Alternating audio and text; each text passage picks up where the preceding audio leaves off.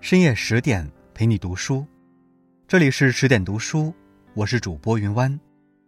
今天要跟大家分享的文章是：自古很多官员都因贪污被斩，而他却因为贪污捡回一条命。作者：不语亦潇潇。如果你也喜欢今天的文章，欢迎拉到文末给我们点个再看哦。很多人都在谈远见，也都希望自己能够有远见，因为一个有远见的人，大多可以做到未雨绸缪，能不被眼前的诱惑所迷惑，少走些弯路，更好的掌舵人生。可转念一想，远见到底是什么呢？人生在世之所见，无非见人、见事、见物，而远见。则是能够在见人时看其表里，见事时看其始终，见物时看其本末。远见，并非是要预见未来，而是要能够比大多数人看得透彻一些。作为大汉的第一任相国，萧何在见人、见事、见物时，就表现出了超乎寻常的远见。他用远见帮助刘邦得到天下。也用远见帮助自己逃出升天。买了一张彩票，谁知中了头奖。说起萧何，还要从他人生中最成功的一笔投资说起。萧何本是沛县的主力院，在当地也算一个有头有脸的人物，但他从不以出身和背景去衡量一个人，相反，他更看重一个人的品质与才能。所以，他的朋友不仅有达官贵人。也有贩夫走卒，这些贩夫走卒中有泗水亭长刘邦、屠夫樊哙、御苑曹参、车夫夏侯婴，还有吹鼓手周勃。萧何见刘邦气宇轩昂、谈吐非凡，所以对其格外交好，就连亭长之职都是萧何为刘邦安排的。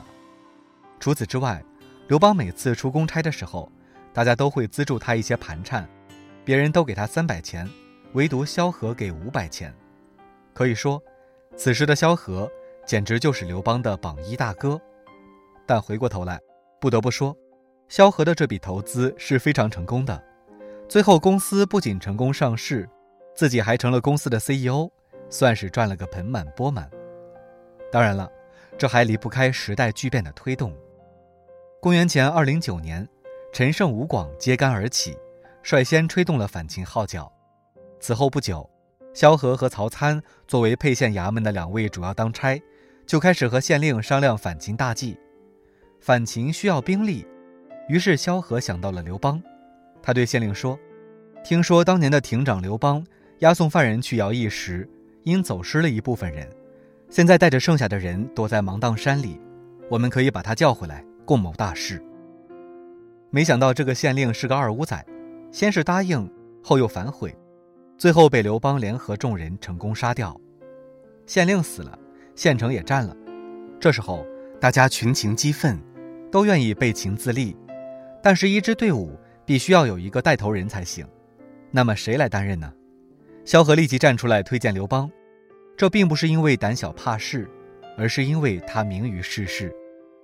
虽然自己的职务比刘邦高，但目前这支队伍是刘邦从芒砀山中带来的。刘邦掌握着枪杆子，他不做首领谁做？我做首领，会有人听我指挥吗？这样一来，原来的领导变成了下属，而萧何也很快适应了角色的转变，安心辅佐刘邦料理后方，干好本职工作，天生的二把手。如果说萧何当初选择加盟刘邦，是他对职业生涯的一种富有远瞻性的选择。那么，萧何在自己的日常工作中，同样也表现出了过于常人的远瞻性。刘邦起义后，在楚王熊心先入定关中者之王的号召下，带着部队向秦朝的都城咸阳进发。萧何身为成都，为刘邦督办军队的后勤供应。公元前二零七年，秦王子婴献出玉玺，向刘邦投降。进入秦都的起义军被眼前的繁华景象震惊了，攻势。帷帐、狗马、重宝、妇女以千数，就连刘邦见到这些都有些迈不开腿了，意欲留居之。刘邦的那些手下更是肆无忌惮，诸将皆争走金帛财物之府，分之。毕竟大家伙把脑袋别在裤腰带上，不就是为了这些荣华富贵吗？不过，萧何却对眼前的金银财宝不感兴趣。正当诸将为财宝分配不均而吵架的时候，萧何第一件事就是收秦丞相、御史律令图书藏之，然后又对这些资料进行了分门别类。登记造册，妥善保管起来。作为平时里喜好研究律令的萧何，他自然知道眼前的这些律令图书才是真正的无价之宝。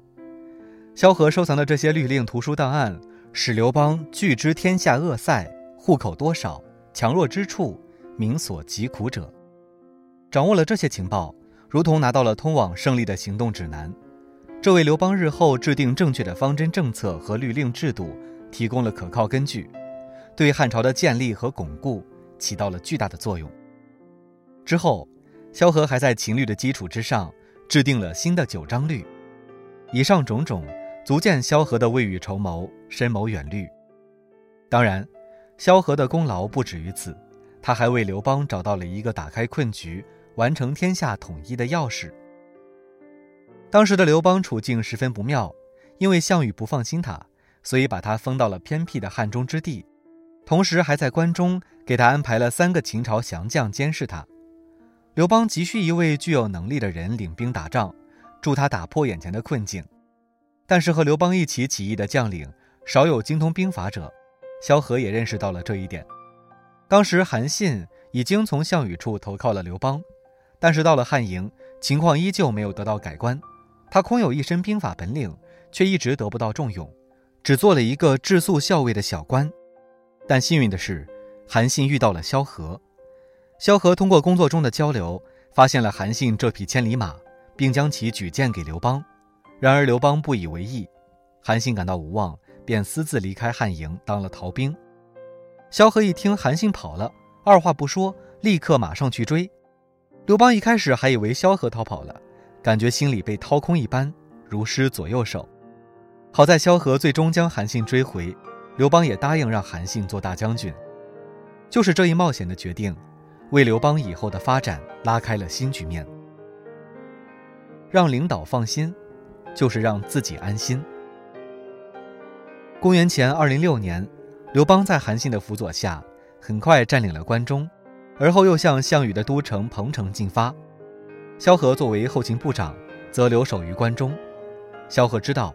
刘邦在外征战需要充足的后勤补给，而当时关中已经满目疮痍，所以他赶紧重新建立已经散乱的统治秩序，对百姓施以恩惠，以定民心。同时，他还颁布实施新法，开放原先秦朝的皇家园林给百姓耕种。如此一来，关中的农业生产迅速得到恢复，为刘邦建立了稳固的后方。自古征战。后院起火的事时有发生，所以留守后方的人不是沾亲就是带故，而萧何与刘邦并无血缘关系，顶多算得上是合伙人。当时的刘邦在彭城战败，身边只有数十骑跟随。此时，如果萧何对刘邦反戈一击，势必会对其造成毁灭性打击。但萧何没有这么做，他一直兢兢业业地为刘邦补充兵源和物资，让刘邦能够多次卷土重来。不过，即使萧何做得再好，刘邦心里多少还是有些不放心的，所以他经常让使者回来慰问萧何。这时，萧何手下的一个儒生就提醒萧何说：“使者来的如此频繁，这是主上不放心您呀。”萧何略有所思的点了点头。有时候，能力固然重要，但更重要的是自己的立场。于是。萧何就让自己家中能胜兵者的子孙昆弟赶往前线，接受刘邦的调遣。此举让刘邦吃了一颗大大的定心丸。后来，刘邦得了天下，自然而然是要论功行赏的。那么谁是第一功臣呢？刘邦二话没说就定了萧何，封他为赞侯，特赐剑履上殿，入朝不屈。刘邦对群臣说：“诸君独以身从我，多者三两人。”萧何举宗数十人皆随我，功不可忘也。就这一点，你们谁都比不了萧何。刘邦知道萧何的忠心，同样萧何也懂得刘邦的野心。从长远考虑，强大的异姓诸侯王是不利于朝廷统治的，尾大不掉的局面必须解决，而韩信首当其冲。昔日的部下，今日的楚王，萧何一手造就了韩信，现在又要亲手毁了他，心中却是无奈的。但是想想天下苍生，想想未来发展。萧何还是帮助吕后除掉了韩信。此后，刘邦对他更加恩宠，除了加封外，还派了五百名士兵做起护卫。这是保护吗？不是，这是监控。萧何明白，赶紧入朝面圣，立祠封邑，并拿出许多家财拨入国库，以作军需。刘邦见状甚是高兴。公元前一九六年，应不返，还是之前的套路，同样的配方。刘邦亲自率兵平反，萧何则继续留守关中。刘邦依旧是数十使问相国何为。萧何为了使刘邦能够消除后顾之忧，更加勤勉认真，抚寻勉励百姓，西益所有左军。奈何刘邦对萧何的工作并不发表任何评论。也许是萧何有些老糊涂了吧？既然领导没有什么意见，那我就再接再厉，干好工作吧。此时。萧何手下的一个门客看出了背后的凶险，上所以数问君者，为君轻动关中。萧何这才恍然大悟，为了消除刘邦的猜疑，他不惜损害自己的名声，以低价强占民田为自己谋利。后来，当刘邦凯旋时，他没有见到热烈欢迎的百姓，反而见到了一群来告状的苦主，他们告的还是丞相萧何，告他强买民田宅数千万。好你个萧何，当了丞相还搞起了贪污，给我抓起来！就这样，年迈的萧何被抓进了监牢。可过了没多久，刘邦又将萧何给放了。刘邦笑着对他说：“老萧别生我气，毕竟做戏要做全套啊，谁让咱老刘家有一个厉害的老婆呢？”